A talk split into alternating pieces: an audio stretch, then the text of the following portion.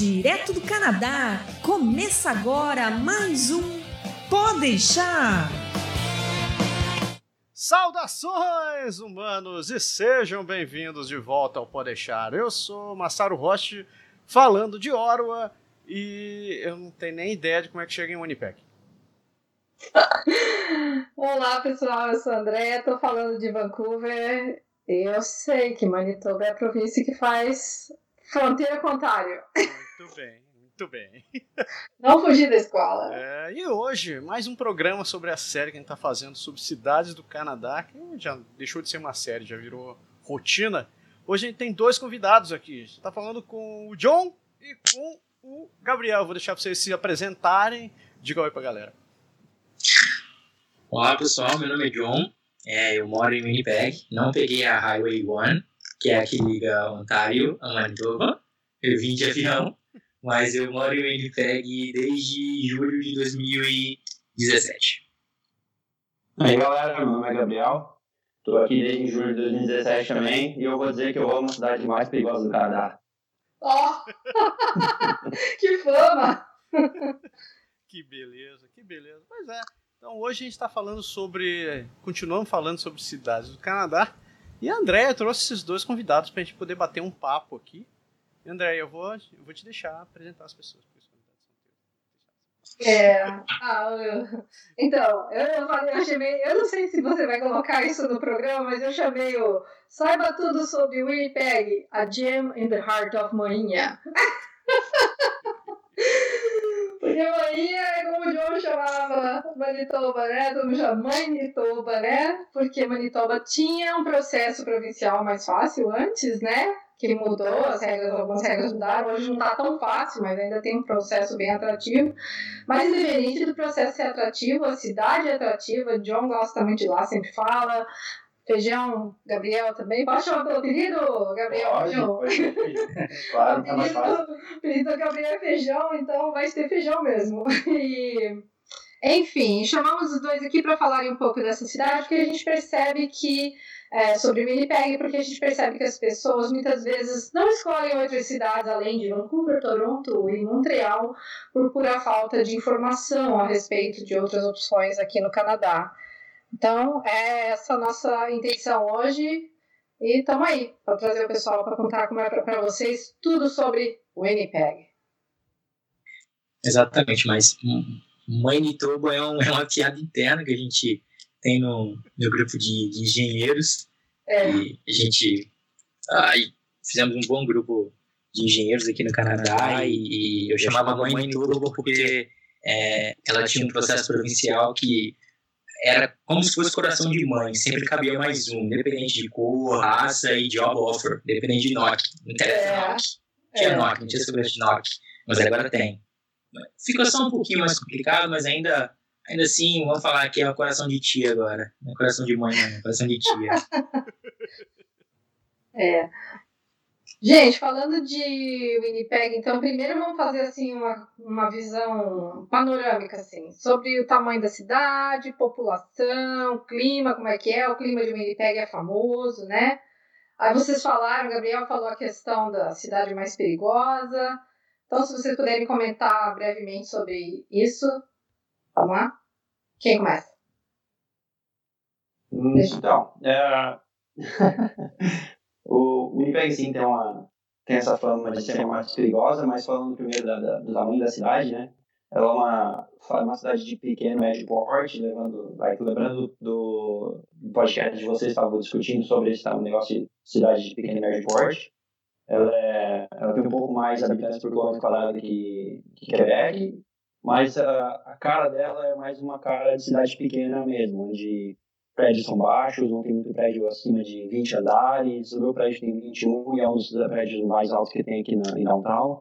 Então, tipo, no resto, quando começa a ir para os bairros, começa só a ser casa e prédios de três andares. Então, é sim uma cidade que tem 750 mil habitantes, é, e 700, 705 mil habitantes, só que parece que, que é uma cidade pequena quando tu vai para os bairros e tal, e não é muito difícil, não precisa ir muito longe do downtown para tipo, chegar no bairro, como São Bonifácio, que é do lado de downtown, é uma parte de um bairro, e tem essa cara um pouco mais uh, de cidade pequena.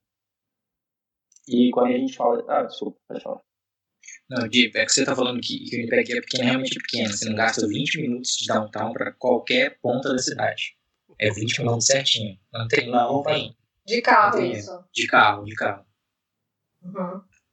E como é que é o clima aí? Como é que vocês sentem isso do clima? Vocês acham que é uma coisa que dá para lidar bem? Como é que é? colocando as roupas certinhas e evitando as temperaturas extremas, é possível viver sim. A semana retrasada estava mais frio aqui do que no Polo Norte. Olha! A gente fica... É, ano passado fez um frio que estava mais frio que, que, a, que a superfície de Marte que recebe os raios do Sol. É uma coisa assim meio cabulosa. Estava mais frio que Marte aqui.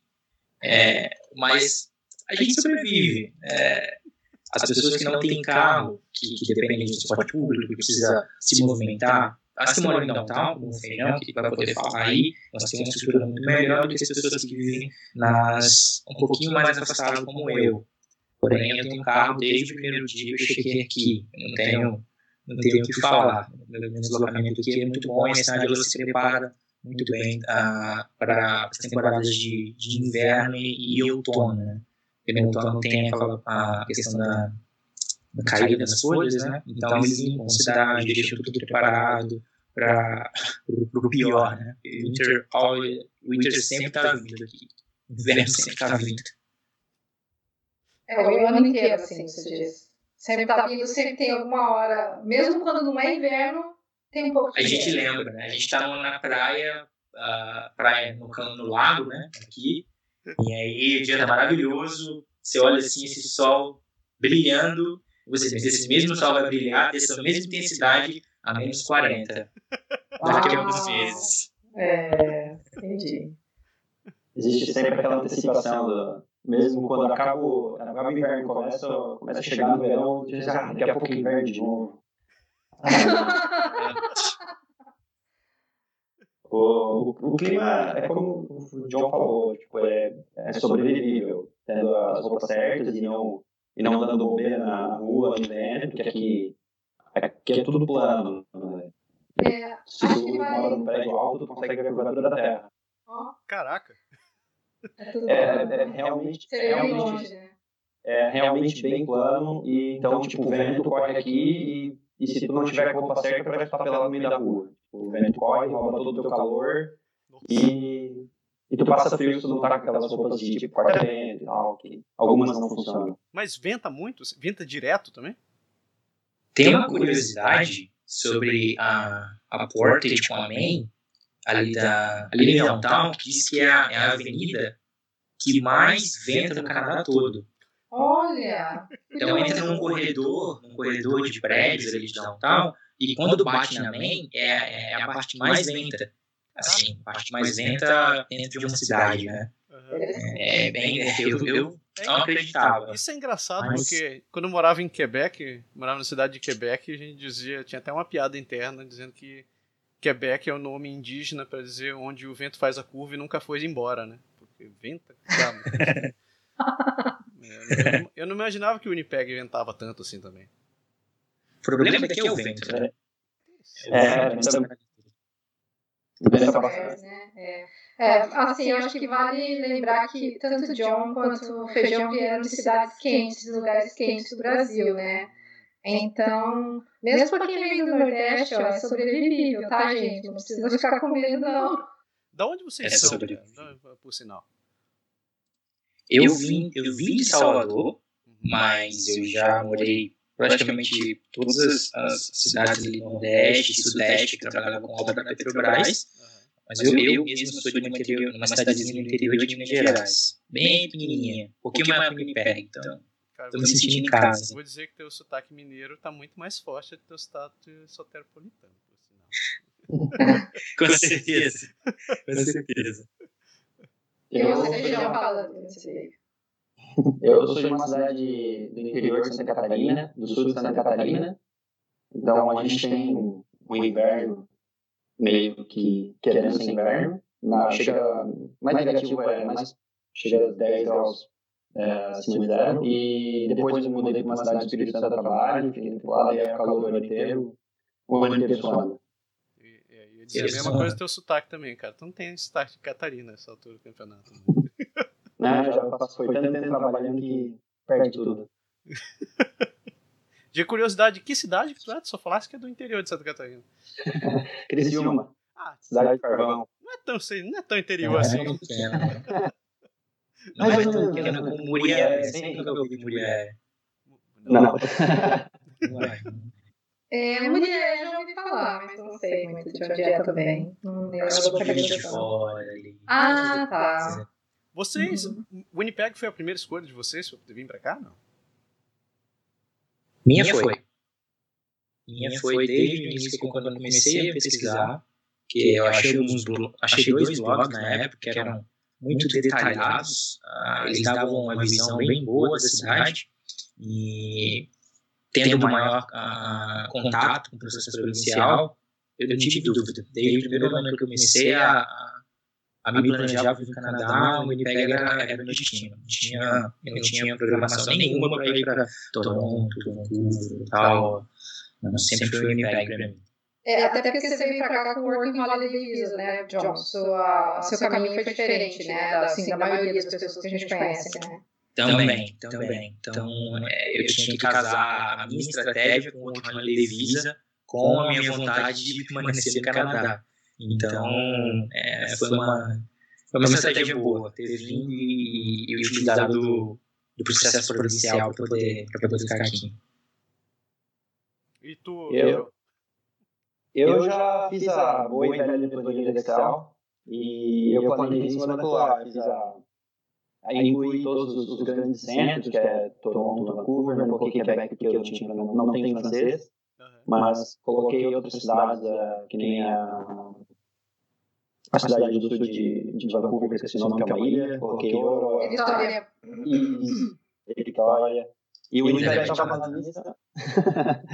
e e quase acabei indo para a vitória, só que, que nem o João falou, é, levantando todos os benefícios que tinha o Winnipeg, incluindo na época que o processo provincial era muito mais fácil de ser aprovado e quase nenhuma requisição de NOC, é. acabou escolhendo vir para cá.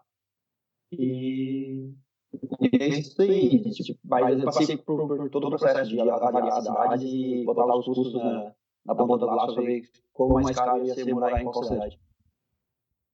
Quando vocês chegaram aqui, qual foi a maior dificuldade de vocês, assim, logo de cara? John. A minha maior dificuldade.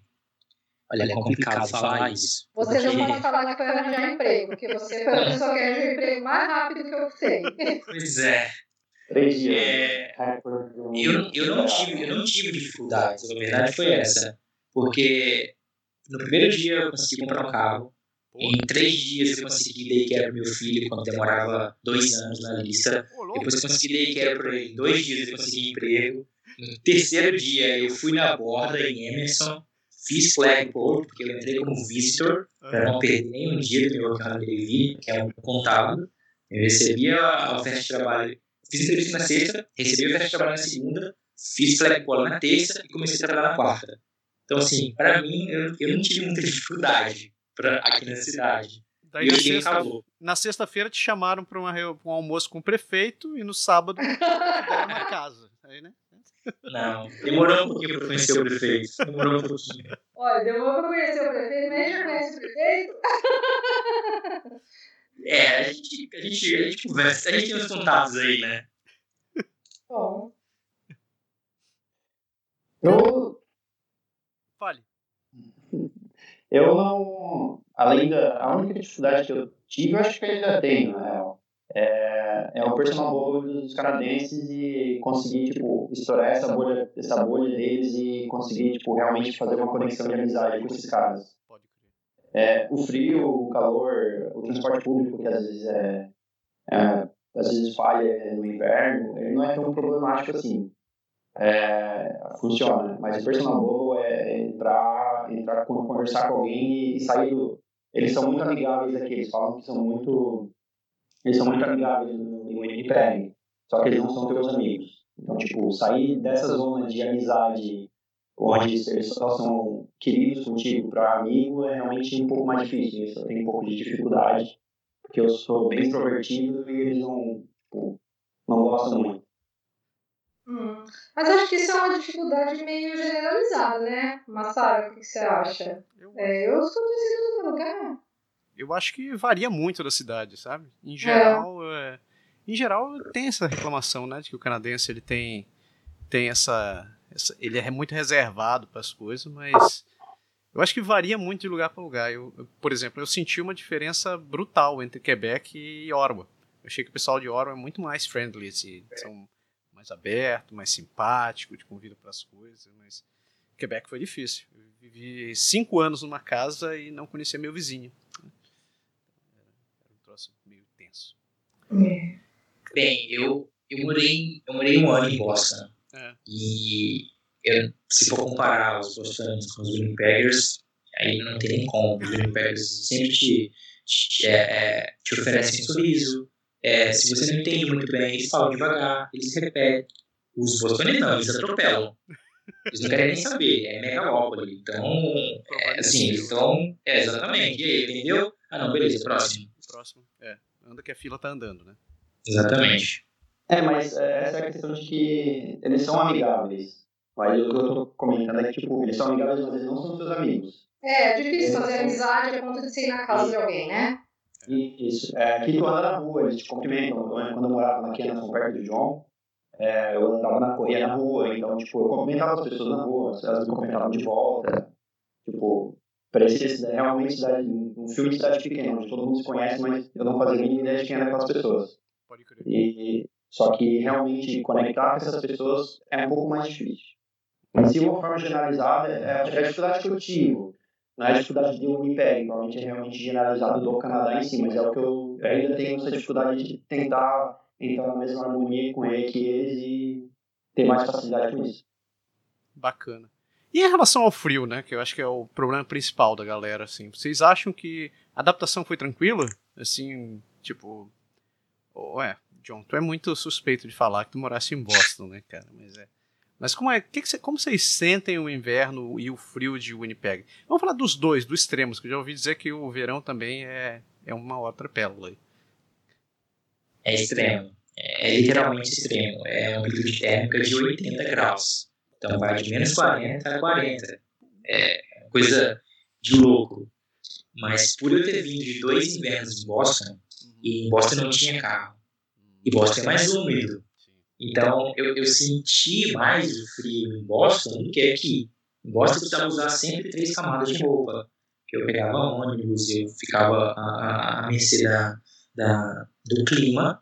E aqui em Winnipeg, eu nunca coloquei três mudas de roupa. Só duas. Interessante, né? É, porque eu também tenho carro, então eu sempre ligo o carro antes de sair. São pequenos deslocamentos entre um lugar e outro. Eu evito a, a ficar exposto em temperaturas, sei lá, menos de 28 graus já, já evito, porque até porque eu tenho, uma, eu tenho um recém-nascido em casa de quatro meses. É, eu sempre evito. Mas eu conheci uma, uma pessoa aqui em Winnipeg brasileiro, é, ele trabalhando uh, menos 28, menos 30, lavando alguma coisa, e quando ele tirou a luva que ele estava usando, um dos dedos dele estava congelado. Ele mostrou, ele mostrou a foto, foi uma coisa assim, impressionante. Mas é, não foi frostbite, congelou, ficou tudo branco. É, o que ele fez foi colocar o dedo debaixo do sovaco e ir para o hospital. E ele conseguiu recuperar, conseguiu recuperar o dedo. Bom, Mas assim, é brasileiro, já morava aqui dois, três anos, e mostrou que não, não se brinca. Com o frio daqui não se brinca. É. Feijão. E aí, feijão? Eu.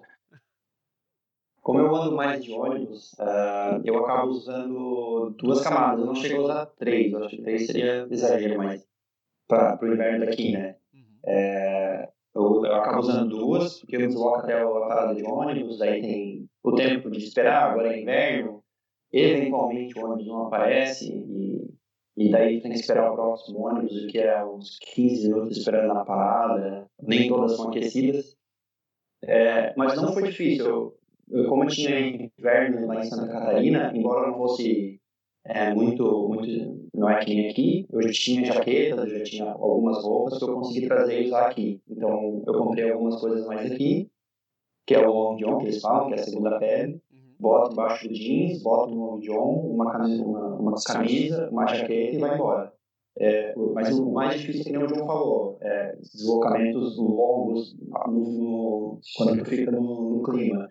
Como eu saio do college, vou para o trabalho, às vezes eu faço isso, tipo, vou, vou de casa para o trabalho, de trabalho para o college, college para o trabalho, de, e do trabalho para casa, fico muito tempo andando no vento. Sim. Então tem que usar duas luvas, tem que usar cachecol na cara para não congelar o nariz. Uhum.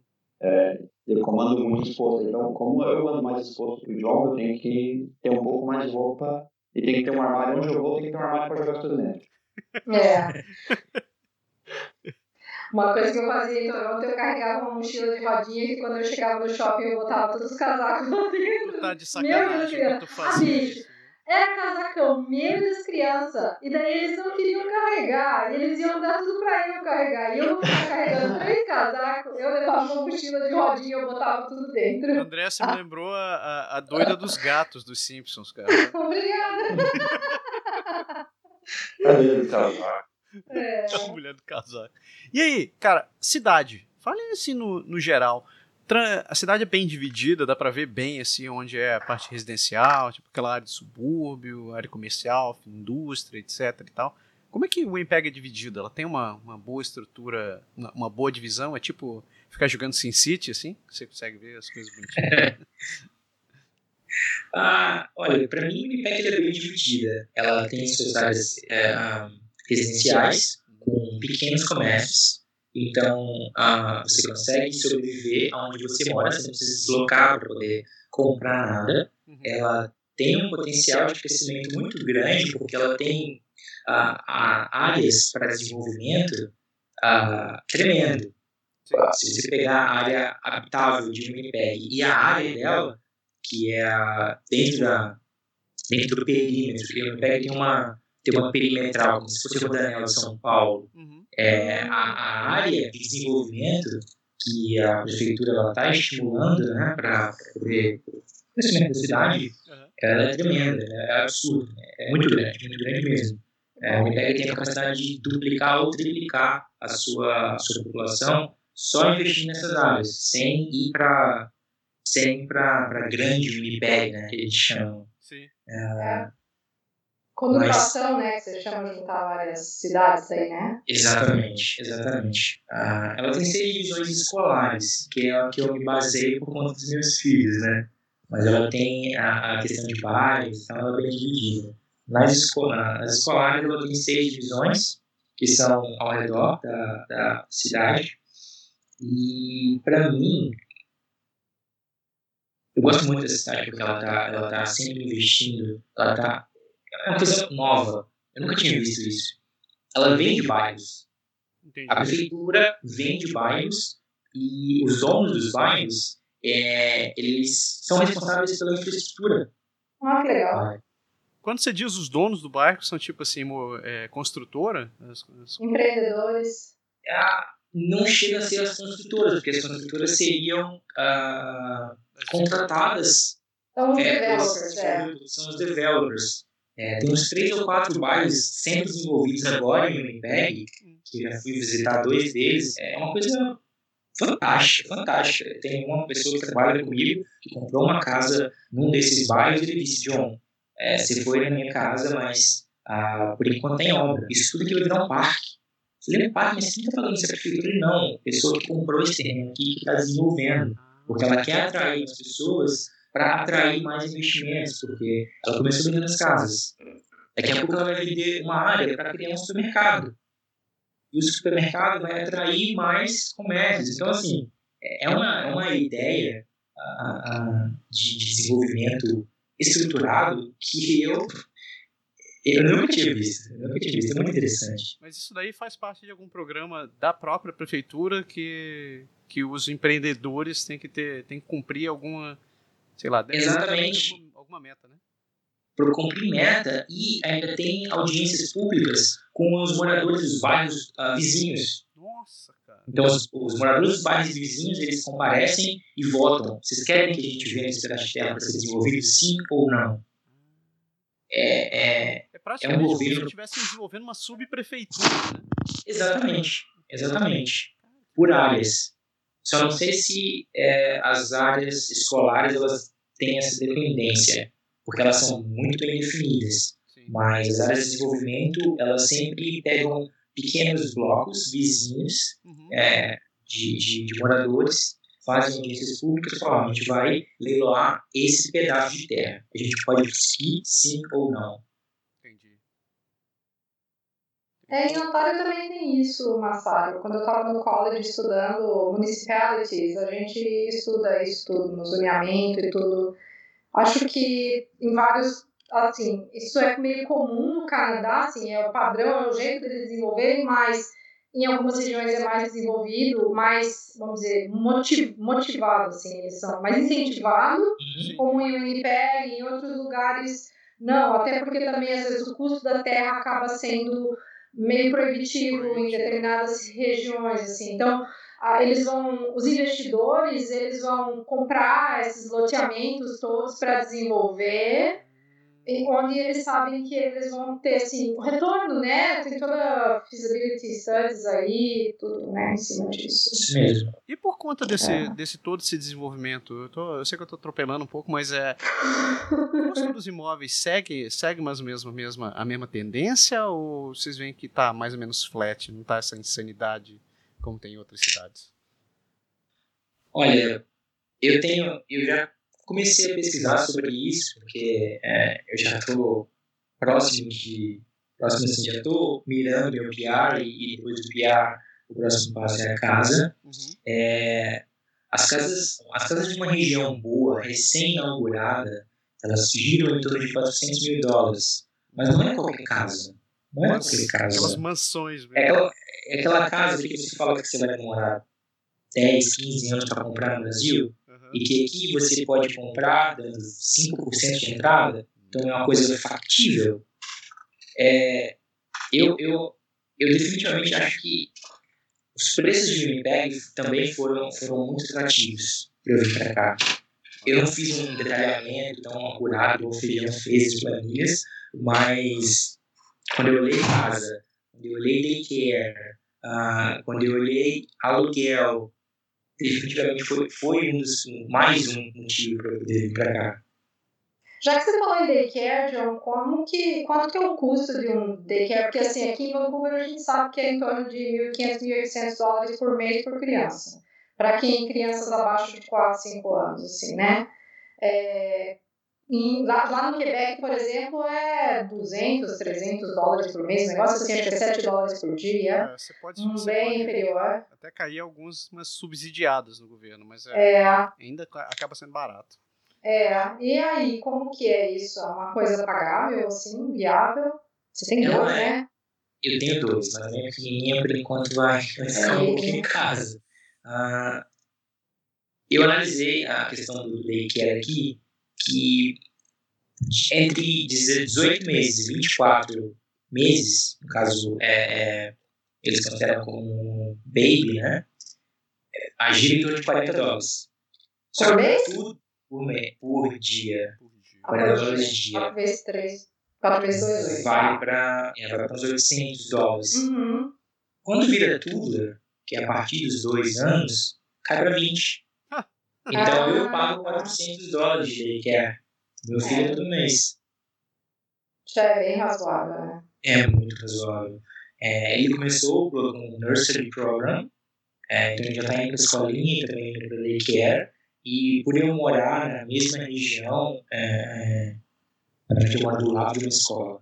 A verdade é essa, eu escolhi o local onde eu ia morar porque conhecia, eu fiquei um ano aí googlando a cidade, vendo quais eram as melhores ah, alternativas, o que o daycare oferecia, se tinha algum, alguma escola próxima do daycare que não tivesse um deslocamento muito grande, que eu sei que as crianças ou ia andar, ou ia pegar ônibus, e o meu ia ser muito pequenininho. Ah, graças a Deus correu tudo bem. A daycare é, é como se fosse um campo de futebol. Num, num gol fica daycare, no outro gol fica, fica a escola. Então eles só atravessam, vai e voltam, ah, não tem muita exposição. E a escola é de graça. Sim, eu moro é. do lado dela. Se eu morasse fora, ia ser mais 400 dólares. Olha, você tem pode- isso. Você pode escolher a escola que o seu filho vai estudar, porém, se você não morar na área dela, Uhum. você tem que É. Ok. Mr. Planilhas, é, seu Gabriel, uma pergunta para ti. Tu deve ter pesquisado bem essa, essa questão da estrutura da cidade, custo de custo de transporte e os cambá 4. Tu consegue ver assim o Winnipeg ter uma distinção entre entre áreas mais pobres, bairros mais pobres, bai- bairros mais ricos e tal? E o que que tu acha assim em relação a lugares para morar dentro da cidade? Qual- quais os bairros mais interessantes dentro da cidade? É, eu, sim, consegue ver a, a diferença entre bairros, é, que nem o John estava falando, que tem a- as indústrias, né? É, e em questão de bairro um pouquinho mais caro e bairros mais simples, é, eu vou falar em aluguel, não vou falar em preço de casa, porque eu não Uhum. conheço preço de casa, eu conheço preço de aluguel, que é a minha realidade aqui. E, por exemplo, em downtown, tu acaba tendo um custo um pouco mais caro, que é eu, eu moro agora num apartamento em downtown, que eu, eu tô pagando a mesma coisa que eu pagava aqui num, num quarto. Eu estava pagando quando eu morava perto do John, lá pela Kenneson, lá pelo sul, é, sul pro sul e pro oeste. É, eu pagava o mesmo valor numa casa de dois quartos, relativamente praticamente o dobro dessa casa. Então, tipo, e era o mesmo preço, tudo incluso.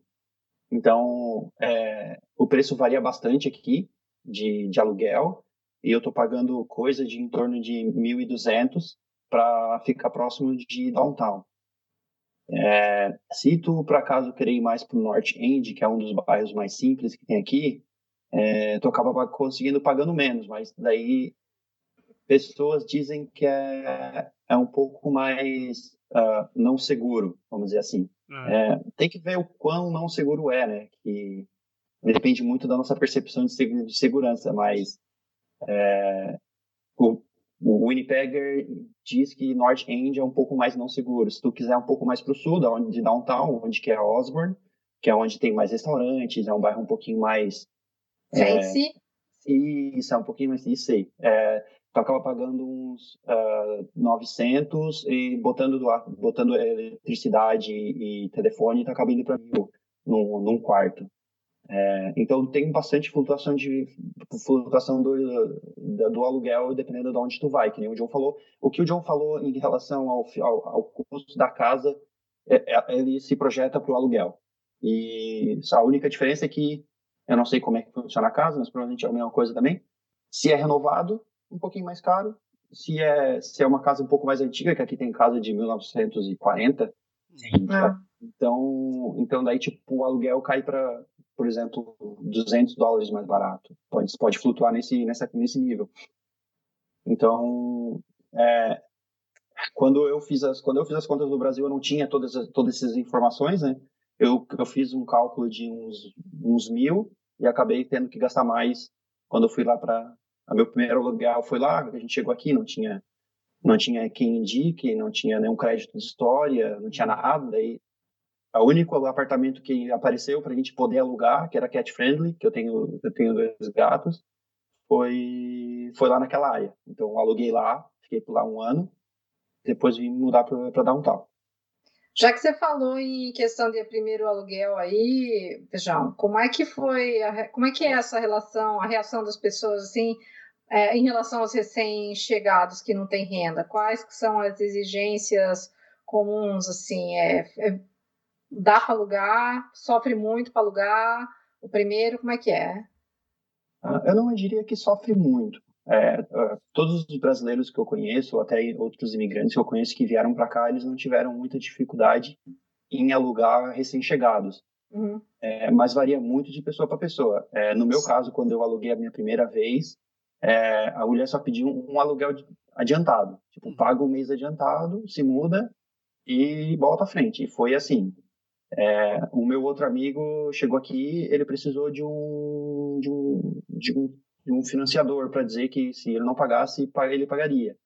Uhum. E, e algum e um outro amigo que mora aqui na, na Across the Street, que, que é do outro lado da rua, ele não precisou de nada, ele só preencheu um formulário, ele provavelmente mostrou que quanto que tinha na conta ou alguma coisa assim, uma coisa meio que financeiramente invasiva, mas tipo ele também conseguiu alugar, então varia muito. É, como tudo no Canadá, quem é, quem indica tem a força, então o meu primeiro aluguel a mulher me indicou, então tudo certo. Tipo, entendi. E o contrato é, é mês a mês ou tem que fechar 12 meses e tal?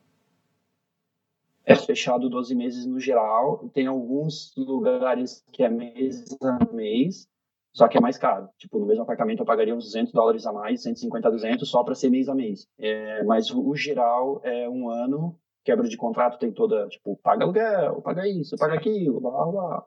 Isso é, é, dois, é 12 meses. Isso mesmo. E os imóveis para alugar? Eu estou curioso para saber assim, o nível dos imóveis. Você tem de tudo? Tipo assim, do jamais moraria nesse buraco até, meu Deus, quem mora nesse palácio?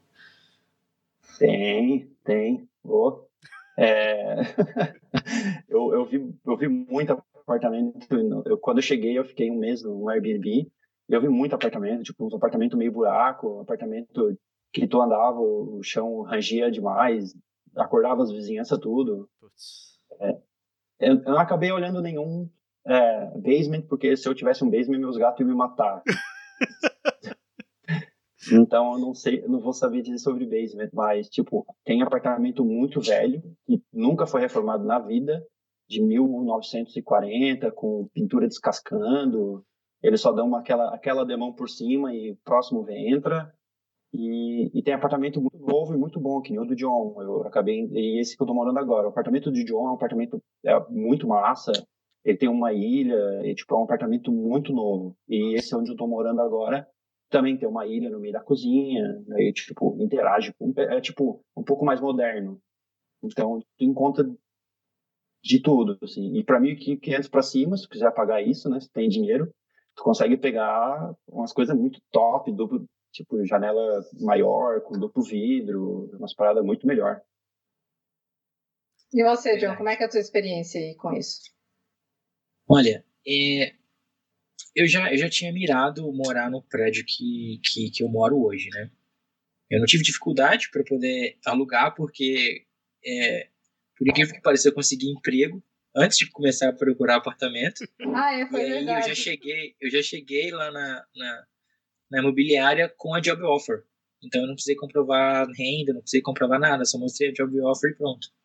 É, tava até rolando uma promoção que eu acabei não pagando nada e fiquei com um crédito de 700 dólares lá. Então, quando eu for devolver, eu tenho um crédito de 700 dólares para poder, poder abater em qualquer dano que ou parede que meu filho tenha rabiscado aqui, que são muitas, por sinal.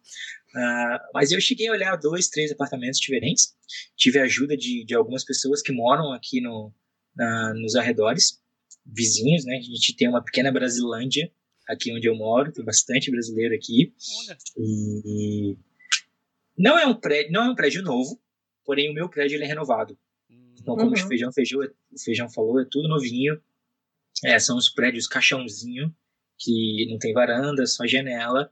Uh, três andares, quatro apartamentos por, por andar. E se eu não me engano, são 25 uh, ah, blocos. São ah, 25 tá. blocos. Então é um, é um, é um conjunto habitacional. É, uh, bem, é, bem bacana. Bacana mesmo. Ei, se mudar, se, se, se, mudar, se mexer pela cidade tranquilo, se você ter um. Se, se só consegue chegar em alguns lugares de carro mesmo.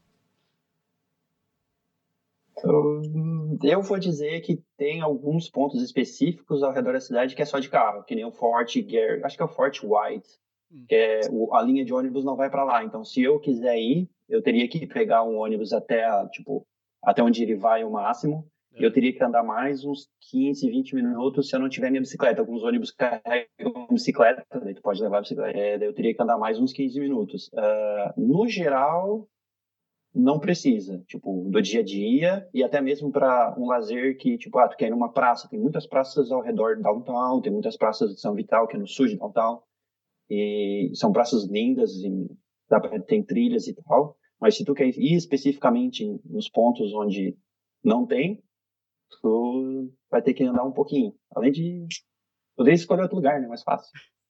E preço, é. preço de transporte é caro? Como é que é? O ônibus, em geral. Como é que é o transporte aí? Como é que você sente o transporte aí? É bem planejado? Funciona bem? Não funciona? E o preço, como é que é? É, o preço aqui é 2,80 por, por passagem para pessoas, 2,95 para pessoas regulares e 2,35 para idosos e estudantes. Hum. Não é caro, não é caro. É a mesma coisa que eu pagava no Brasil. O, o que aqui funciona legal. É, geralmente funciona muito bem no verão, sem nenhum problema, atrasa alguns minutinhos, adianta alguns minutinhos, então tem aquela flutuação normal. Tem aplicativo, tem, tem aplicativo que. Tem dois aplicativos, na verdade, onde tu pode usar e, e tu sabe precisamente o ônibus. Se o ônibus está atrasado 4, 5 minutos, tu vai saber. Então, tu consegue usar o aplicativo para te orientar. E, e, e, os ônibus têm uma, uma qualidade boa. É, eles são limpos, o inverno acaba ficando um pouco sujo na parte interior ali no chão, mas no geral os bancos são limpos, é, é tudo bem, é, tem ônibus novos com internet e tal. É, como eu falei internet. no começo ali, no inverno algumas tem, tem ônibus com internet, daí tu pode baixar os podcasts da vida ou do filme no Netflix. É. O, o, como eu falei, tipo, no começo, como neva muito aqui, tipo, nevou muito semana passada ou na outra, não vou, acabar não vou me lembrando é, acaba que o ônibus atrasa um pouquinho a mais, acaba atrasando uns 15 minutos, e eventualmente eles não aparecem. Tipo, ah. eles realmente, tipo, tu tá na parada e ele não vem, daí tu fica lá esperando o próximo ônibus, e tu não sabe se tu perdeu o ônibus porque ele estava adiantado muito, hum. ou se tu perdeu o ônibus porque ele realmente não, não passou. Conversando com o outro, tipo, é meio que todo mundo entra num consenso que, tipo, pô, eu tava lá 10 minutos antes do ônibus aparecer e ele não apareceu. Então, a gente acha que de vez em quando eles não vêm. Tipo, eles não querem trabalhar e não saem da garagem. Ah, legal. Eles seguem o padrão de Ottawa de transporte de qualidade, então. É, eu ia falar que eles seguem o padrão daqui. é, padrão, padrão canadense, então. É, padrão, é, o ônibus aqui, ele é, é como se a, a prefeitura não. Ó, o governo, pelo menos aqui, não trata como se fosse um né, tipo prioritário. Ele é como se fosse para dar só um suporte, porque é o que parece, às vezes. Mas eu não posso reclamar. Eu pego ônibus todo dia, eu pego seis ônibus por dia, ir de trabalho. Como eu falei, eu vou para o trabalho, vou para o college e vou nessa vinda e vinda da, da vida. Acaba que eu pego seis ônibus no dia e, e com a ajuda do, dos aplicativos eu tô sempre tipo, eu sei quando ele vai passar, então eu não fico exposto sem necessidade. Eu, eu vou para parada, o ônibus passa, eu vou embora e a vida segue. Para mim funciona muito bem. Dá para viver bem sem carro. E, Com certeza. E a vida de carro? A vida de carro também é, é, é estressante ou não? André, aí, John. André adora é. dirigir carro em Vancouver. Em Vancouver. Eu adoro dirigir, só não em Vancouver. Fala, John. Com neve fica um pouquinho mais. Uh... A adrenalina sobe um pouquinho mais, né? Quando tem neve. Uh, os dois, os, os dois uh, empregos que eu consegui aqui, eles ficavam na perimetral. Então, não tem ônibus.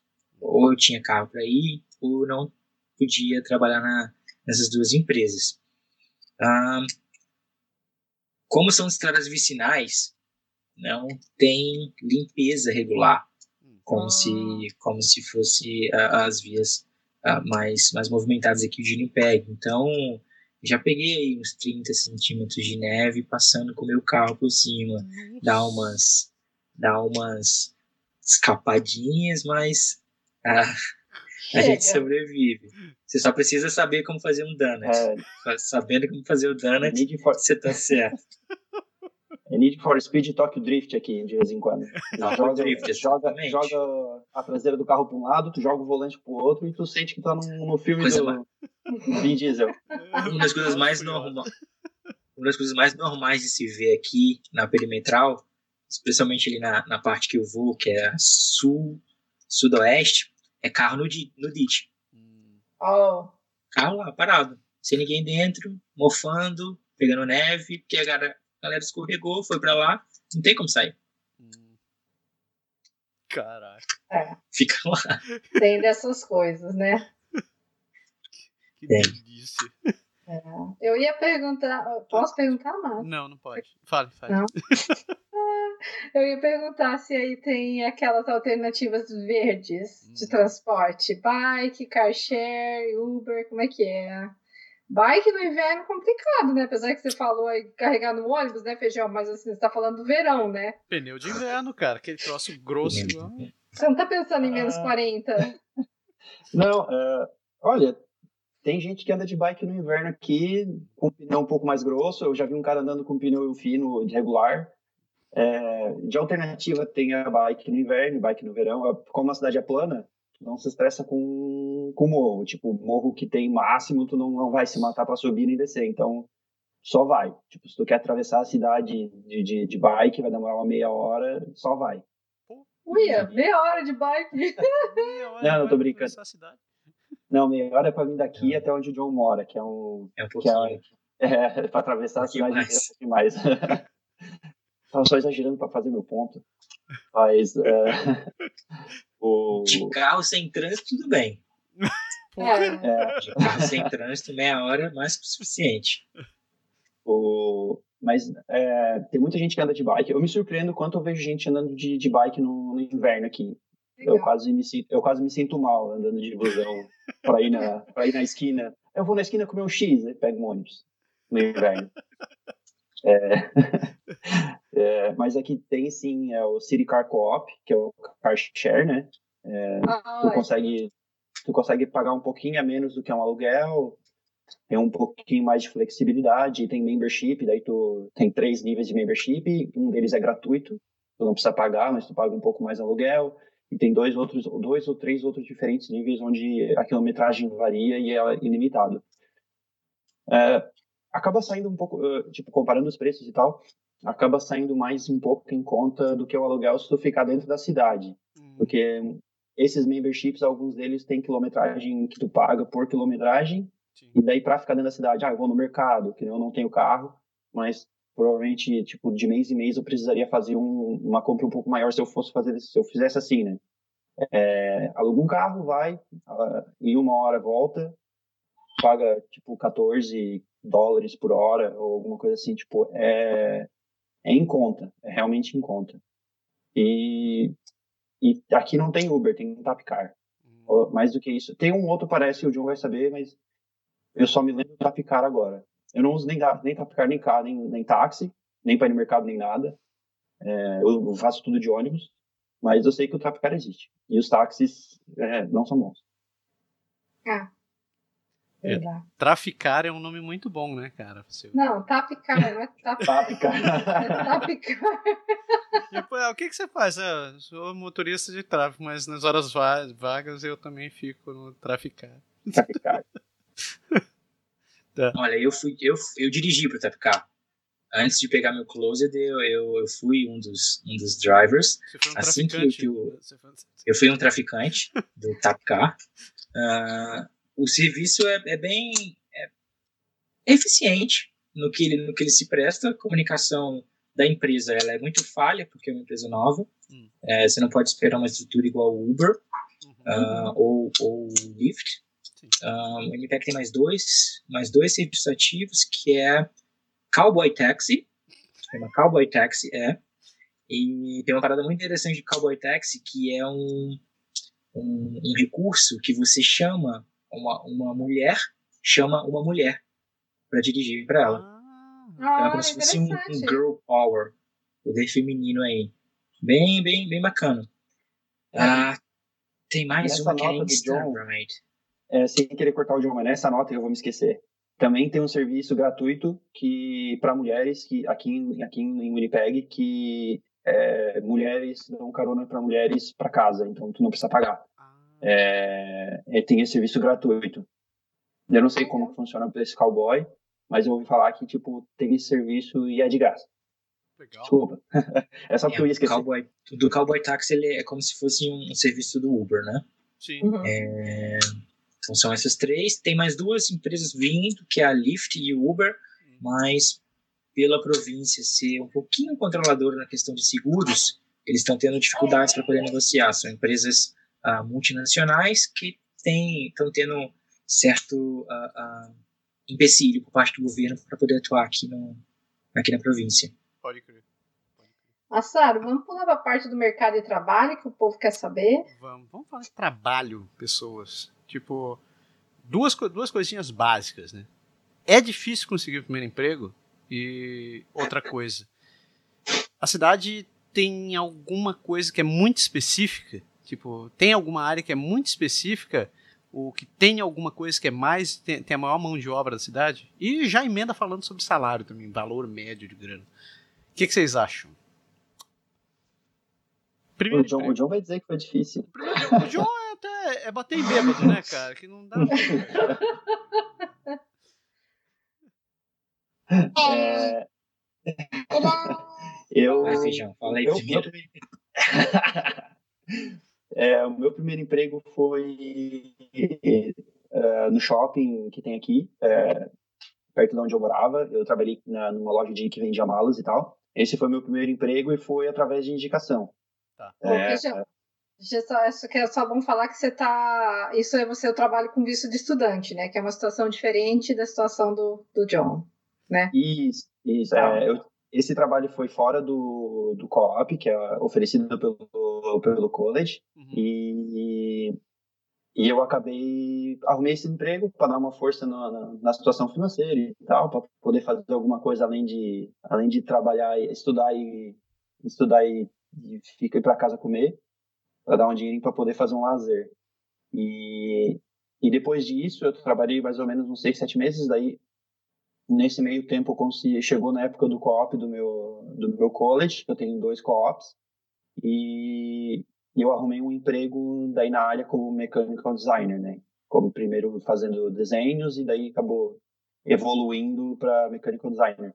Não foi difícil, a empresa que eu trabalho é muito aberta para imigrante, é, todo mundo, tipo, eu tenho, eu tenho colega indiano, russo, é, da Germany, que é alemão, Inglaterra e e daí tem eu que é brasileiro e tem muito chinês também, tem uns três, três quatro chineses lá.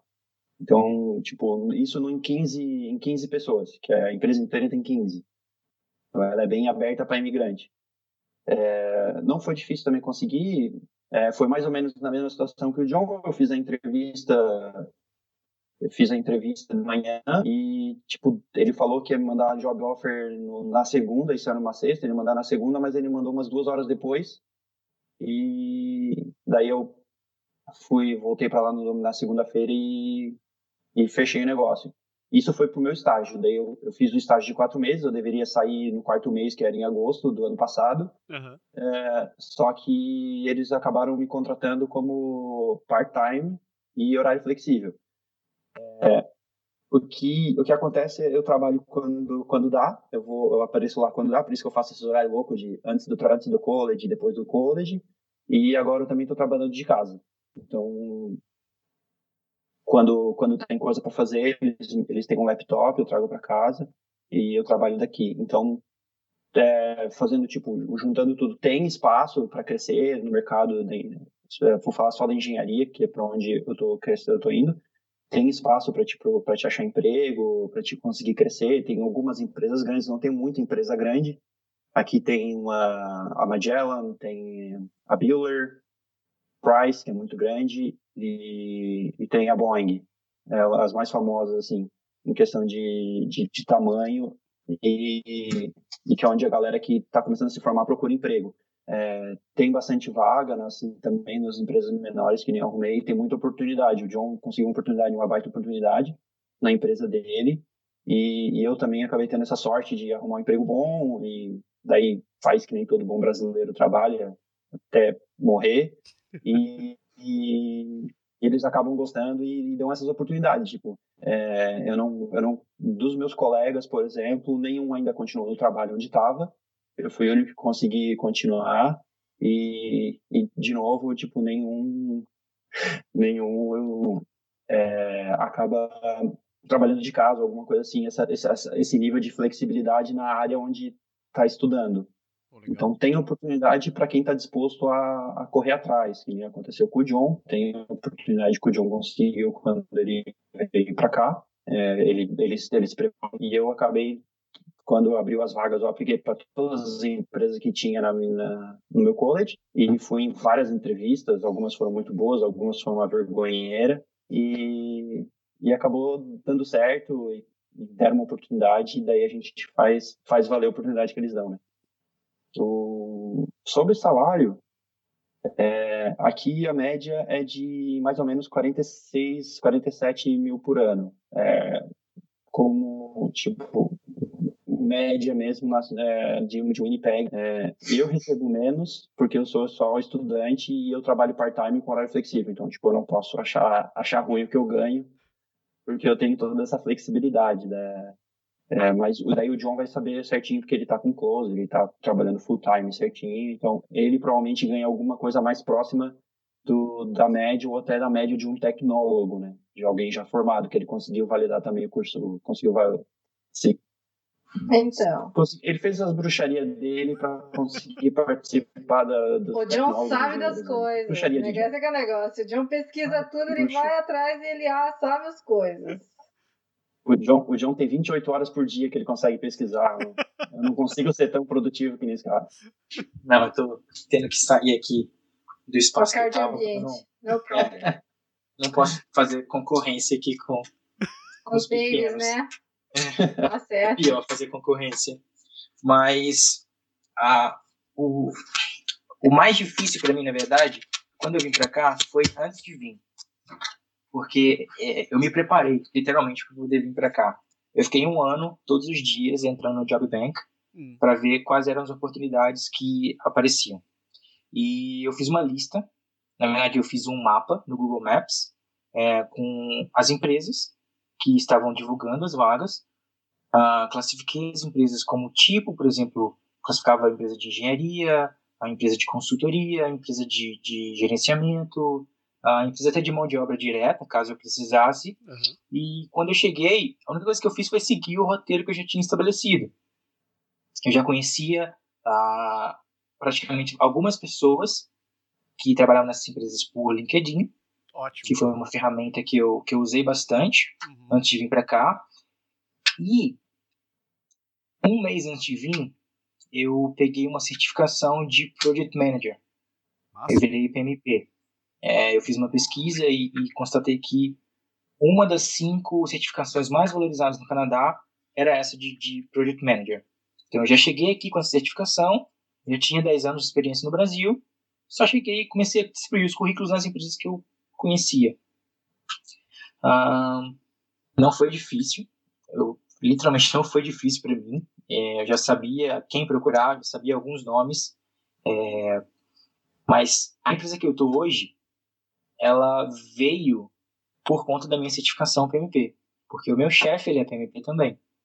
Então ele sabe pelo que eu passei. É, eu, meu primeiro emprego foi como estimator, trabalhava na parte de orçamento, e dois meses depois eu fui convidado para trabalhar como planner de uma de uma, uma divisão pequena de uma multinacional aqui em Winnipeg. Ah, como eu só tinha um ano de visto já tinham passado dois meses. Eu precisava aplicar para o pro provincial. É, se eu trocasse de empresa, eu ia perder dois meses. Eu precisaria trabalhar mais seis, sobrariam quatro. Então, meus prazos iam ficar muito apertados. Sabendo disso, uma das exigências que eu fiz foi apoio total da empresa, caso eu precisasse no quesito de imigração. Então, eu fiz com que eles colocassem uma cláusula na minha job offer, dizendo que eles iam me apoiar com qualquer coisa que eu precisasse da parte de imigração. Eu cheguei, virei para o meu chefe falei, olha, daqui a 10 meses meu visto vai expirar, eu vou precisar fazer uma extensão. E ele virou para mim, você precisa de um LMIA? Eu falei, talvez, por quê? Aí ele virou e me mostrou, olha, tem um chinês que trabalha no shopping que a gente acabou de fazer para ele, tá aqui, ó. Aí ele foi e mostrou o papel. Então, metade, do, metade da nossa mão de obra é chinesa no, no, no shopping. Uh, foi tranquilo, ah, eu estou lá nessa empresa até hoje. ela é uma empresa de uh, manufatura. A gente produz é, equipamentos de manuseio e processamento de grãos, que eu acredito ser uma das, das, das áreas fortes de Manitoba, porque por onde você vai no, no, na província, você vê fazendas. Sim. Muitas fazendas, muitas fazendas. Então a gente tem uma saída de equipamento muito grande. A gente vende elevador de carga, rastro de correia, é, é, e nosso, o nosso cronograma já está apertado para 2019, a gente já está jogando coisa para 2020 que já não está dando, já não tá dando, dando conta. A, a média de salário daqui, eu estou dentro da média de salário de CT, que eu me tornei CT uh, uh, no final de no final de outubro e uma das coisas que eu fiz também foi ver o eles têm lá uma, uma pesquisa né, salarial é, eu mostrei essa pesquisa para o meu chefe, ele falou, não, agora que você é CT, você vai para média. Então ele foi e, e, e subiu o meu, meu salário baseado na média de, de CTs com experiência uh, uh, na área agrícola aqui de Winnipeg, nessa área de manufatura. É, CET é o Certified Engineer Technologies, né?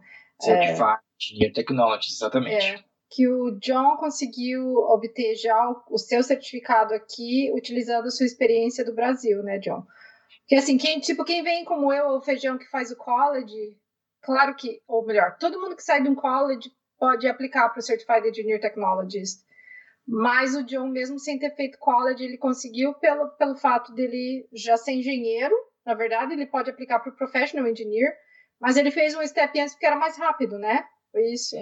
Então, esse é um step do meio, na verdade. É. vou, vou, a gente não tem muita coisa para falar, mas basicamente eu dei entrada no meu Professional Engineer. Já tinha um ano de experiência aqui no Canadá, então é, todas as associações elas pedem no mínimo um ano para Professional uhum. Engineer ou para CT, então eu já tinha esse um ano. Eu peguei o meu assessment, que eles já tinham falado, ó, o pessoal lá da, da engenharia falou, faz esses exames aqui, se você passar, você tá dentro, se não, você cai fora. Eu peguei essa carta, apliquei com essa carta para o CET, porque eles já tinham avaliado a minha grade curricular. Uh, o pessoal do CET aceitou, pediu para fazer uma prova de ética, arrumar três referências técnicas, e duas semanas depois eu era CET. Simples assim. É. E esse é, para quem não, para quem precisa de pontos no Express Entry, isso pode ser uma uma forma de conseguir pontos, né? 50 Pode. pontos. Com certeza, é uma forma. É, mas aí eu acho que vamos deixar isso para falar desse negócio em outro programa, porque senão a gente vai longe, né? vai. O John, o John falou dos mapas dele, vocês falaram das minhas planilhas, tem que falar do mapa do John também. Ele fez um mapa, é. peguei esse mapa dele. Cara, isso, ele fez um mapa. Tinha nome de gente, tinha nome, tinha telefone. Rapaz, é, é um negócio, é um negócio que, que minha planilha não tinha tanto, tanto algoritmo que nem o mapa dele. Cara, só para sumarizar essa questão de salário, quanto vocês acham que é um salário bom para uma família de umas quatro pessoas? Assim, bom, que eu digo assim, dá para viver sem, sem precisar ficar trazendo dinheiro de um lado para outro. Eu acabei fazendo umas contas, porque eu não tenho quatro pessoas, eu tenho uma pessoa e dois gatos. Dois felinos. É... dois seres vivos. É, acaba sendo que, na minha opinião, tu consegue passar, tu consegue passar entre 25 e 30 por, por hora é, para viver tranquilo. Não estou dizendo em salvar dinheiro. Se tu quer salvar dinheiro, daí realmente a, a questão sobe. Mas falando só em aluguel, uh, daí tem que pagar. Eu coloquei em 500 dólares para pagar creche e essas coisas que, de criança. É, e mais alimentação, lazer e tal, acaba que tu consegue passar, consegue sobreviver com 25. E consegue de 5 a 30 por hora, você diz? Sim.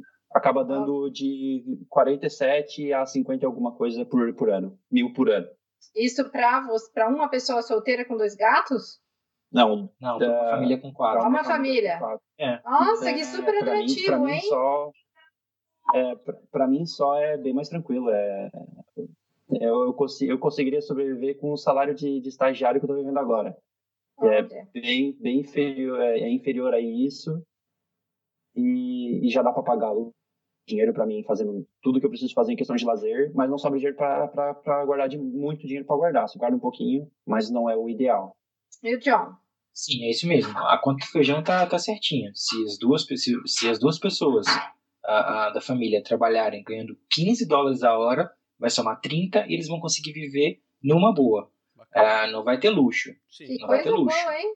Mas eles vão conseguir pagar todas as contas, vão conseguir pagar até um carrinho, vão conseguir pagar daycare, aluguel. Uh, se tiverem uma reserva, eles podem comprar uma casa e pode ficar pagando o mortgage numa boa. Uh, em vez de pagar aluguel, paga o mortgage, né? Sim. Em vez de pagar aluguel, paga o mortgage, exatamente. Eu, eu conheci algumas pessoas que, que já fizeram essa conta um pouquinho mais avançada. Eles dizem que o casal que ganha 100 mil dólares aqui, então 50 de um, 50 de outro, é, eles vivem uma vida plena uhum. aqui em Winnipeg. Vivem uma vida plena, com até duas viagens internacionais por ano. Uau! Então, assim, é, eu conheço gente que, que tá, nessa, tá nesse patamar já. Vou me mudar para Manitoba. Até, até é? peço eles para trazer. Até peço para esse pessoal fazer, trazer uns contrabando do Brasil. Deixa quieto. Mas uma vida, uma vida plena, uh, sem dificuldades, uh, vivendo o, o, bom que a vida tem, 100 mil é o suficiente. Você não precisa mais que isso aqui. É, o, o custo de alimentação é muito em conta, o aluguel flutua, mas é um pouco mais barato do que, do que nas grandes cidades. O transporte público não é caro, tu consegue viver de ônibus. Então isso e tem muita coisa de graça em questão de lazer aqui, que tu consegue viver de coisa de graça. Tu não precisa pagar lazer nenhum se tu não quiser. Tu consegue, tu consegue sair, tu consegue ir pra festa, tu consegue ir pra rua, tu consegue patinar no rio e tu não paga nada. Paga o patins, tu paga o patins, os LED para descer de bunda no, no, na, na montanha e e é isso aí. Vai o resto da tua vida fazer lazer de graça aqui. Então. Eu, eu, tinha uma pergunta aqui que eu ia falar sobre o sistema escolar, mas o John já respondeu praticamente tudo. É, só sobrou perguntar se tem ônibus de escolar aí. É. é se você não pode levar seu filho na escola, você tem direito a ônibus. Sim, Digo, tem. Se eu não me engano, é 3 quilômetros. A partir de 3 quilômetros ah, da, da, tá. da, escola, você já pode requisitar um ônibus para para levar teu filho até a escola. Tem sim, é porque eu moro a, a cinco minutos andando. É, então, nem, nem, nem, chega nem isso. Aí é então, covardia. Não, não, eu não preciso. É. Mas o primeiro daycare que eu consegui para o meu filho, é, eu conseguia levar ele e ir para o trabalho, mas a minha esposa tinha que pegar. Então ela pegava um ônibus de downtown até o daycare, ela cruzava de uma ponta a outra, que ficava no, no extremo oeste da cidade, e de lá ela pegava mais dois ônibus para ir para casa. Tinha que fazer uma, uma pequena baldeação ali no Polo Park, que o Feijão conhece, para depois descer para Kingston. Ah, ela nunca, nunca teve problemas também. Os ônibus sempre chegavam numa boa no inverno, ah, quando ela precisava buscar ele lá. Ah, mas por ser daycare, não tinha direito a ônibus que era como se fosse uma creche, né? Você paga por fora. Não, o que você pode ter do governo é um subsídio. Mas acabou esse subsídio, você não, não tem direito a mais nada. Perguntar, fazer uma pergunta rápida para vocês, porque quando a gente fala de saúde, a gente pode passar horas falando, principalmente porque é Canadá, né? Mas sistema de saúde funciona? Tem hospital, walking clinic, médico de família? Ou é como no resto do país, assim, tipo, senta e espera, meu querido? É, eu conversei, eu estava conversando com um canadense no trabalho essa semana. Eu tinha dito para ele que a minha única, a minha única decepção, decepção com o Canadá foi o sistema de saúde. Foi a minha única decepção. Eu já precisei usar a emergência do é, infantil com os meus filhos e a gente chegou a ficar duas, três horas. Eu conheço pessoas que ficaram cinco, seis horas esperando para ter atendimento. É, ele tinha perguntado, mas por que isso? por que, que era melhor no Brasil, disse eu não, eu não precisava esperar quatro horas para meu filho ser atendido por conta de uma, sei lá, febre ou uma infecção ou uma reação alérgica. Chegava, eu apresentava minha, minha carteirinha e ele era atendido. Simples assim, não tinha, não tinha essa uhum. burocracia uhum. que tem aqui. Ah, na segunda-feira, que foi quando a gente teve esse, esse papo, é, a gente, por curiosidade, entrou num, num site que, que lista os tempos de, de espera em cada hospital. Olha, aqui, legal e estava em tinha um hospital que estava em 8 horas de espera para você ser atendido na emergência. Yeah. Uh, 8 horas. I know that. É uma coisa que não, não, não, não, não desce. É. Porém, eu não tenho nada a reclamar na questão de apoio, por exemplo, de médico de família. Hum. Pediatra que, que, que nós escolhemos para os nossos filhos aqui, ela é espetacular. Ela é como se fosse brasileira. Vira, mexe, coloca os meninos de cabeça para baixo, sacode, joga para cima, faz pirueta, é, faz tudo. A gente deu muita sorte de achar essa, essa pediatra para eles. Médico de família a gente achou um, mas É só pra dizer que tem. É só pra dizer. que tem, exatamente. É. Te deixou quieto. E tu, tu, o Feijão, tu já precisou usar médico e ter que vir na minha emergência, essas coisas? Eu tive um incidente onde eu tava cozinhando e contei, cor- acabei cortando a ponta do meu dedo. Numa, é, como to- todo bom, todo bom brasileiro, fiquei em casa, tentei resolver por casa e tal. É, no segundo dia eu acabei indo para uma walking clinic e o cara botou um, um adesivo e tal. Isso me demorou uma hora de espera. Eu fui de manhã cedo, era lá na Kenaston, então tem menos pessoas, então não foi um problema para mim. Eu só botei meu nome, já tinha gente na fila, então acabou indo rápido. Então eu esperei só uma hora, ele botou uma esponjinha no meu dedo e, e foi embora. É, semana, um mês atrás eu acabei indo em outra walking clinic para fazer um exame de sangue, que aqui tem walking, tem essa clínica que tu pode fazer exame de sangue quando tu quiser. E eu, eu acabei indo lá e, e isso me demorou, eu, eu agendei o, o horário, então isso me demorou meia hora. Eu cheguei, preenchi uma, uma- um formulário e, e eles me atenderam 15 ou 20, tri- é, de 15 a 20 minutos depois de que eu devolvi o formulário.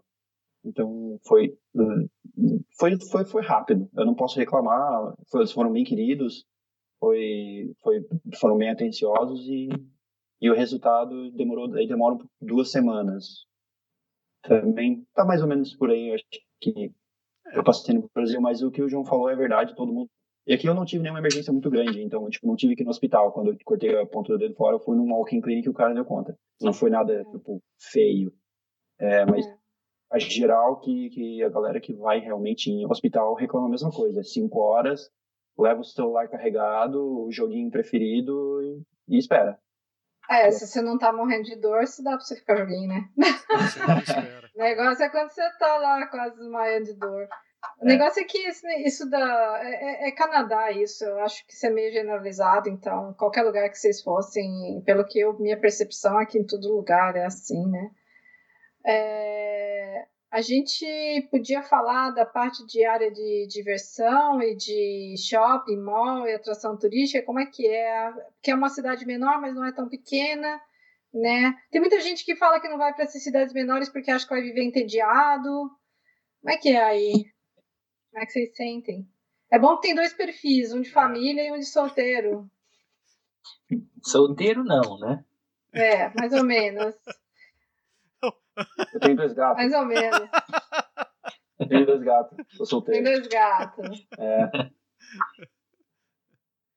E O- aí, tu começa, Feijão, você. É, Feijão Vamos já lá. falou que tem um monte de É. coisa de graça na cidade, né, cara? Bem, ah, se depende do perfil. Se, se, o, se o perfil da pessoa que quer vir para cá é realmente de muita festa, muita balada e altas horas, eu acho que o Canadá é até o país errado para essa pessoa, porque a balada acaba às duas horas, a pessoa já tá, já tá em casa dormindo já. É, mas não tem tanta opção de balada, é, são só algumas mesmo, tipo três ou duas. Uhum. E, e, tem, e tem muitos pubs aí também vão até as duas, mas é daí é um pub, tem um DJ e tal. É, isso daí geralmente tem entrada gratuita, então acaba sendo de graça, tu paga pela bebida que tu bebe, então acaba também sendo um evento de graça. É, mas não é dado pela prefeitura, né? É, é, mas se, por exemplo, a virada eu passei, eu acabei indo na, aqui, na, aqui no The Forks, que é um, que é um dos pontos turísticos que a galera tem que ir. Quem vem para cá tem que ir para The Forks, pelo menos para conhecer. É um lugar muito legal, tem bastante restaurante, é muito bonito caminhar por ali, no inverno, no verão. Tipo, é muito bem cuidado. E acabei passando a virada ali e, tipo, teve uma balada ali, tipo, até as duas da manhã. Uh, e ali é uma área meio que do, do pública, né? Não é privado, até onde eu sei. Então, e isso para vida noturna, se tu gosta de sair à noite. Para quem gosta de fazer coisas de dia, quer caminhar, fazer os hikings, acampar, é, também tem, como eu, tava, como eu comentei antes, tem muitas praças onde tem trilhas para te andar de bicicleta e fazer hikings. Um, algumas praças têm eventos gratuitos, é, com shows da, subsidiados pelo governo ou por eventos privados, mas eles não te cobram a entrada. É, acaba, se tu consumir alguma coisa, acaba pagando. E, e tem a River Trail no inverno, que, que, é, que, é, que tu pode patinar.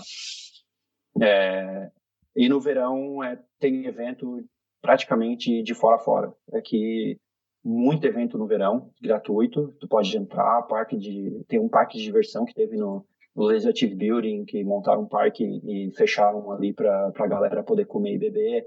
E, e tem tem muita coisa que o governo tipo estimula a galera a ir e, e fazer. Uh, tem bastante coisa para fazer aqui.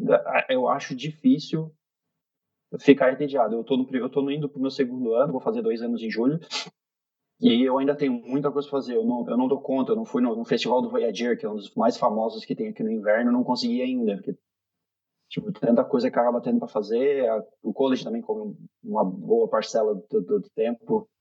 É, acabou não sobrando tanto tempo e para tudo. Então, sempre tem alguma coisa acontecendo, a maioria das vezes é de graça. E, mas, de novo, se tu gosta de ir pra balada e ficar até as 5 da manhã, Canadá, aqui pelo menos não, não rola. Aqui a uma da manhã o pessoal já tá, já tá, já tá fechando a conta. Já. É. E o John com a família, como é que é, John?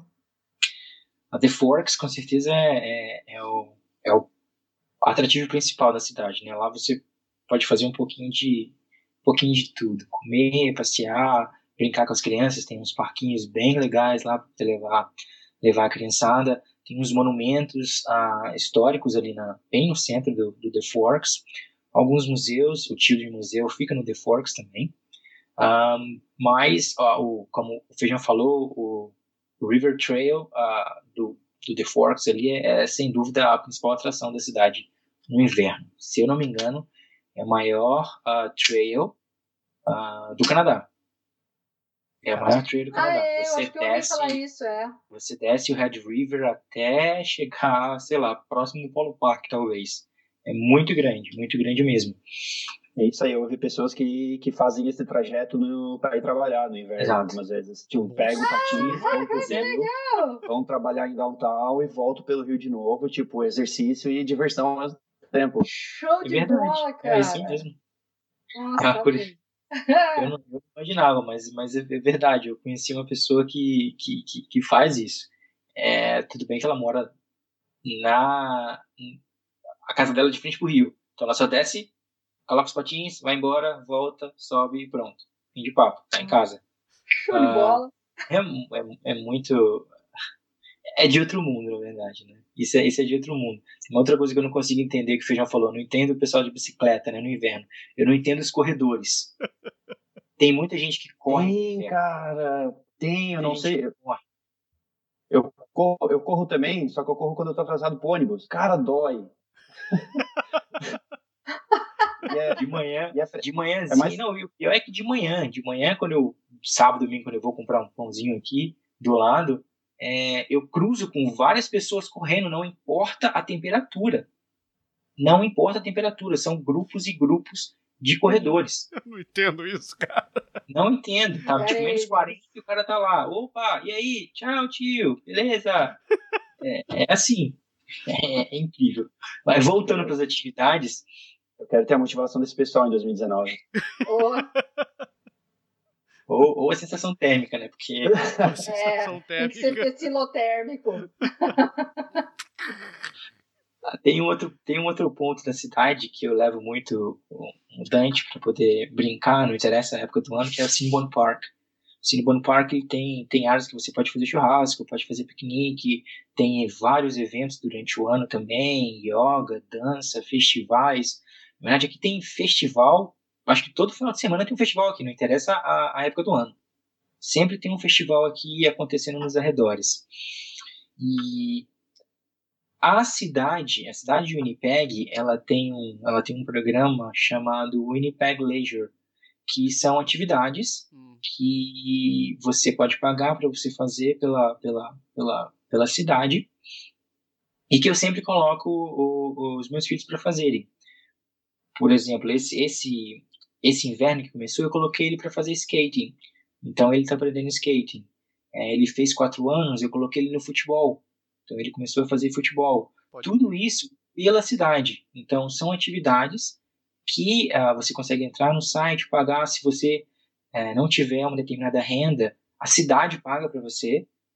Então não interessa quantas atividades você queira colocar seus filhos ou até você mesmo. Tem yoga, a, a balé, tem culinária, tem do mais novo até o, o a senioridade. Tem atividade para todo mundo patins. Eu conheço uns amigos meus fizeram patins ah, no, no, no, trimestre passado e aí final de semana passado também eles foram pro, pro River Trail já tentar colocar hum. a, a, em prática o novo o novo conhecimento, a nova habilidade e é, é outra coisa que a, que a, que a, que a, a, a cidade ela oferece para você porque ela tem ela, inclusive ela tem duas taxas uma para quem é aqui de Winnipeg e um para quem mora fora de Winnipeg. São dois preços. E você só pode é, é requisitar subsídio, né? Pedir para para a cidade pagar se você morar em Winnipeg. Se você for morador, né? É. Se você for morador, e aí é, é, vai depender da sua renda, a quantidade de pessoas que moram na sua casa, enfim. Ah, meu filho já está na quinta turma de natação. Então ele já está fazendo natação durante um ano e três meses. Tudo pela cidade. Legal, legal, legal. Isso é muito massa. Eu lembro que em Quebec e... também tinha um plano parecido com esse, assim. Era o mesmo esquema, era como se fosse subsidiado pela cidade, ele tinha um valor mais acessível, né? Mais acessível, exatamente. E é para todas as idades, né? Desde criancinha até idoso. Zero a 100, né? É. De zero a 100. É, uma nota do que o John falou, e, e é bem divulgado também. Uh, tem, eles fazem um, um, livro e divulgam, eu não sei como é que é a renovação desse, desse book, que é o Leisure Book, é isso Magazine. É isso e mesmo. tu consegue em qualquer lugar, tipo, tem várias. É, onde tem as catutinhas de jornal, tem a catutinha de, de, de, aluguel e tem a catutinha do Leisure Book. Tu pega esse Leisure Book, tem tudo lá, tem toda a informação que tu precisa, tem, tem tudo nesse livro. Só pegar, ler e, e, é muito bem divulgado. Então não é uma coisa escondida que tem que fazer várias bruxarias para conseguir achar informação. É uma, é uma coisa é. que eles divulgam bastante e é muito interessante. É bem legal mesmo. É, uma coisa é, é a, a acrescentar é que não interessa o tipo de arena, se ela é privada ou se ela é pública. Uhum. Se ela oferece uma atividade, é, você pode fazer. A natação que meu filho faz é, é num centro olímpico. Massa. É gigantesco, é gigantesco o lugar. Gigantesco. Dá para nadar aí pelo menos umas mil pessoas juntas. Eu desconhecia uma, uma estrutura tão grande como, como o Panam que ele vai. Então, por exemplo, o futebol que ele faz também é, é de uma empresa uhum. privada, Sim. que como ele já atingiu a idade, a, a cidade oferece essa, essa, essa, essa atividade, né? A cidade oferece atividade. É, legal. Cobre o custo, né? Legal. Cobre o custo. Para quem tem dúvida, 60 dólares uma atividade durante três meses. Caramba. É a média. É covardia. Nossa, super bom, 60, né? 60 dólares uma vez por semana, não interessa. Três meses. Ah, tá, mais barato que a, tá mais barato que a academia. É. Vou perguntar para vocês, cada um me diz uma coisa. Um ponto positivo, um ponto negativo de Winnipeg. Sendo nu e cru, assim, direto. O feijão tá pensando demais. Não. Não. se falar, se falar frio, é, é, é clichê? Não. É clichê, não, é não vale. Não, não vale, não vale. O Winnipeg, o Winnipeg, o Winnipeg todo mundo já sabe que é frio. tá, me acha uma coisa, uma coisa que vocês acham legal. Assim. A primeira coisa que vem à cabeça. O que você acha que é Olha, bacana na cidade? Eu, eu acho que, que essa, essa questão dos festivais, para mim, é muito bacana. Todo final de semana você tem, você tem um lugar para poder ir, você tem alguma coisa para fazer com a sua família ou individual, individualmente é, aliado com os parques que a cidade mantém, The Forks, a Cinnabon Park, uhum. uh, lá no Transcona, tem, tem uns também, que é o Kildanan. Uh, a cidade te oferece uma estrutura muito boa para você se desenvolver uh, física e psicologicamente. Tem muita área verde, você pode ir passear, você pode cruzar a cidade andando, que você consegue encontrar trilha. Agora, um uma, lado negativo da cidade, para mim, ainda é a questão da, da, da saúde. Hum. Mas que isso vai ser vai ser clichê também em todo o Canadá, né? É, para mim é inadmissível eu estar com uma emergência com meu filho e ter que esperar quatro horas para ser atendido. É, é. Eu, não, eu não consigo entender isso. Isso é tenso. E tu, Feijão? Uma coisa boa da cidade? É, eu vou concordar com o John na questão de, de atividade onde o governo oferece. É realmente um ponto extremamente positivo que eu não antecipei quando eu vim para cá. Eu não sabia que o governo oferecia atividade para te fazer, tanto festival, tanta coisa gratuita. Eu não sabia que, que, que eu poderia fazer tanto lazer e não desprender dinheiro nenhum. Se tu leva a tua água na mochila, se tu uhum. leva o teu pastinho, se tu leva o teu sanduíche, a tua fruta, tu não gasta dinheiro nenhum. Só vai, ouvir tua música, fica jogado no sol, vai em cima da grama, curtindo, curtindo, vendo o tempo passar. E, e, é realmente uma sensação muito legal tu poder fazer coisas e saber que tu não vai desprender rios de dinheiro. Tipo, o John tem quatro, tem uma família de quatro pessoas, poxa, é, se realmente for pagar por entrada e pagar por comida e pagar por bebida e, e se eles ainda não deixar entrar com bebida para poder consumir par par no lado de dentro, como alguns eventos privados no Brasil faziam, realmente hum, tu, tu, vai gastar muito dinheiro. E aqui não, aqui tu sai com a tua água, tu sai com a tua fruta da mochila ou no, no carrinho e com rodinha da, da Andrea e... e... e, tu vai, cara, e tu sai de manhã cedo e tu passa o dia inteiro fora e sem estresse nenhum. E daí o lado negativo, é, eu não vou dizer eu não vou dizer saúde, é, não pelo clichê, mas porque eu realmente não tenho nenhuma experiência, então eu não tenho, eu não vou ter voz para dizer sobre isso. Felizmente eu estou indo para o meu segundo ano de saúde. Felizmente vai, vai continuar assim por muito mais tempo. E é, e comecei com. Estou seguindo as dicas da, da André de academia. Vamos ver se funciona. Putz, André fazendo e... escola. Ah. Personal trainer. E... Personal trainer. Virtual. É, mas o, eu vou dizer o transporte público, que é meio frustrante, embora se não seja frequente, tu esperar, tu esperar no, numa catuta sem aquecimento pelo ônibus e ele não aparecer, ou aparecer só 20, 20 minutos. 20 minutos depois, pela neve, é compreensível, então acho que ninguém tem nem direito de ficar chateado com isso, porque a culpa não é do motorista, então não dá para ficar chateado com ninguém, a neve acontece.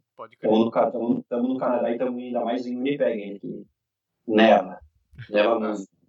E, mas assim, quando o ônibus não aparece, daí, e tu perde, o, tu perde os primeiros 20 minutos de aula, ou chega atrasado no trampo, Aí tu fica puto, daí, daí, tu, daí tu, poxa, cara, meio embaçado, tu acorda cedão, faz toda a jogada, faz eu toda podia ter dormido um pouco mais, podia ter dormido.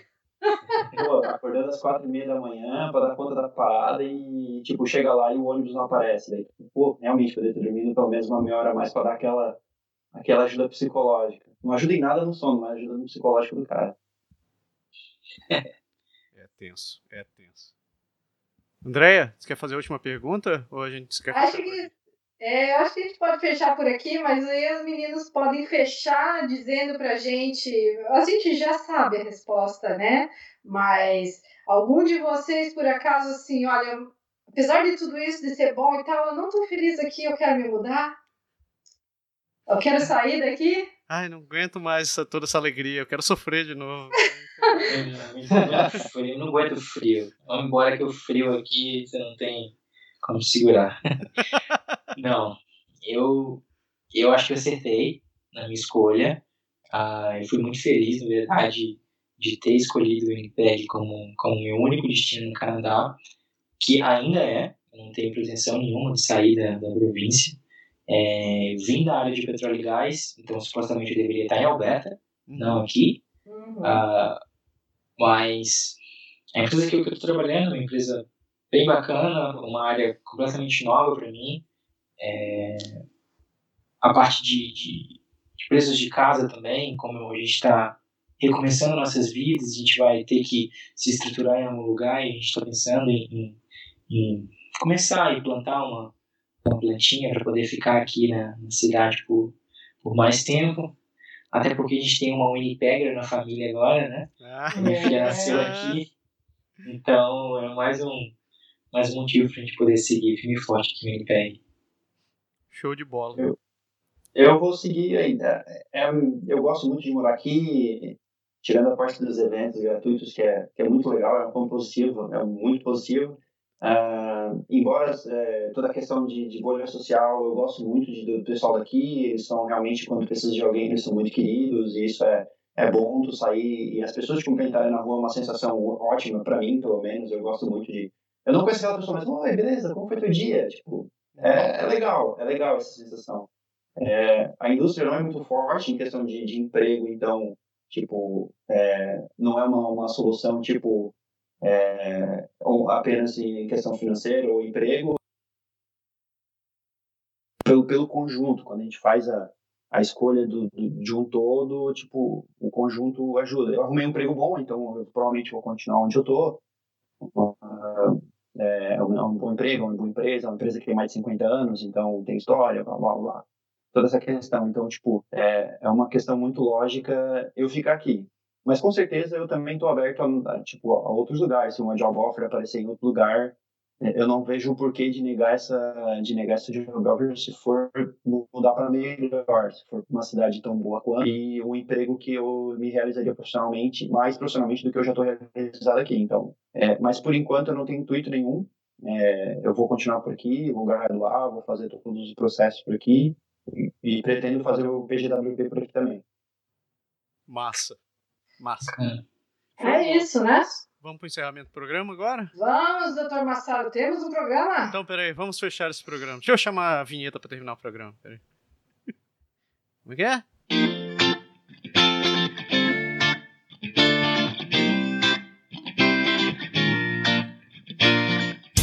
Então, dona Andréia, chegamos no final desse programa. Esse programa maravilhoso falando sobre Winnipeg.